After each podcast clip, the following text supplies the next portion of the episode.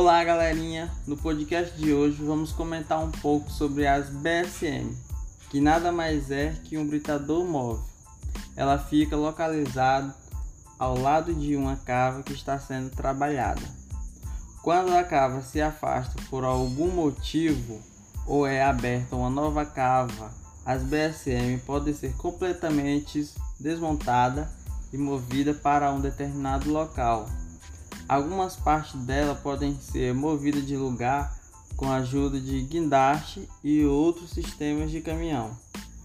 Temos na Vale vários BSMs e um britador fixo que ele pode ser chamado de britador primário, que é um britador de grande porte. Ele foi planejado para um processo anterior da Vale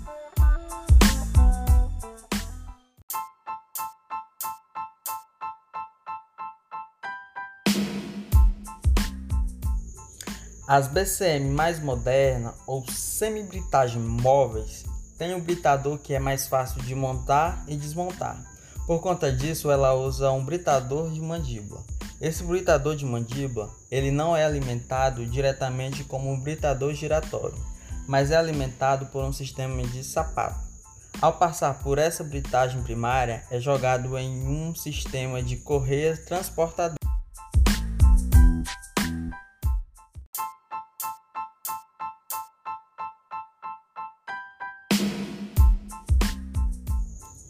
Cada correia transportadora só anda em linha reta. Para passar de um ponto para o outro e fazer curva, é preciso jogá-la em cima de um chute, que vai cair em cima de outra correia transportadora. Com esse sistema, que chega a quase 200 km, ela vai até a britagem secundária e lá vai ser quebrada em partes bem pequenas.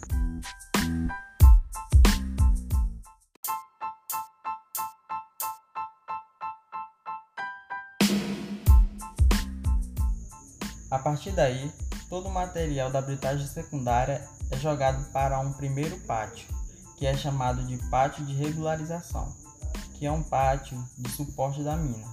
Ele tem como base guardar todo o material para ser reutilizado em outros processos.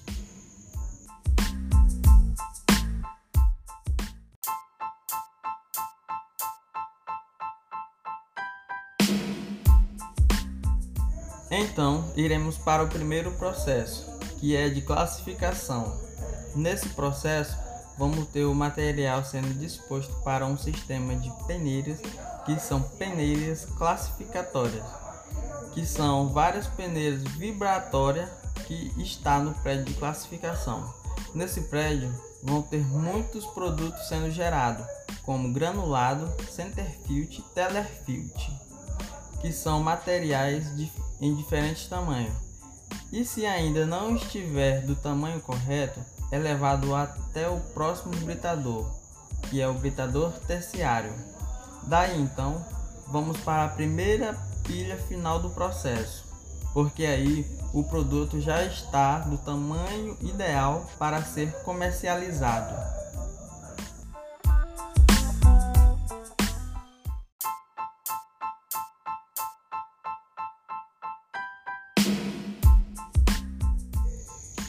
Logo em seguida, tem as pilhas de produto. Além das pilhas de produto, temos outras pilhas que são utilizadas para abastecer os trens. Além disso, ela pode estar embarcando materiais de outras usinas, como S11D e Serra Leste. Mas para rodar todo esse circuito é preciso de muita energia elétrica Carajás absorve uma grande quantidade de energia da barragem de Tucuruí e toda essa energia vai para a subestação principal, que é onde faz a elevação do abastecimento de todo Carajás.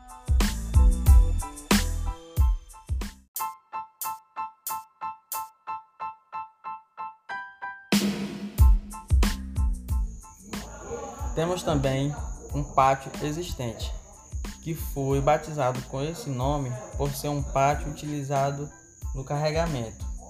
Também é colocado nele materiais que vêm de outras minas.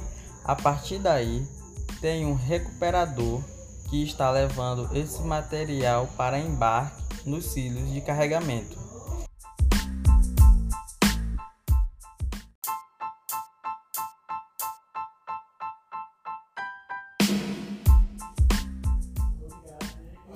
Eles estarão abastecendo os trens, que conta com três locomotivas, cada locomotiva puxando 110 vagões, que dá no total 330 vagões por trem.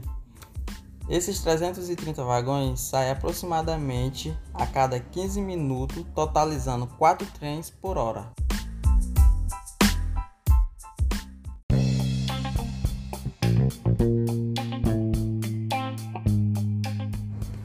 Bom, e por aqui terminamos mais um episódio do nosso podcast. Muito obrigado pela atenção e fiquem com Deus.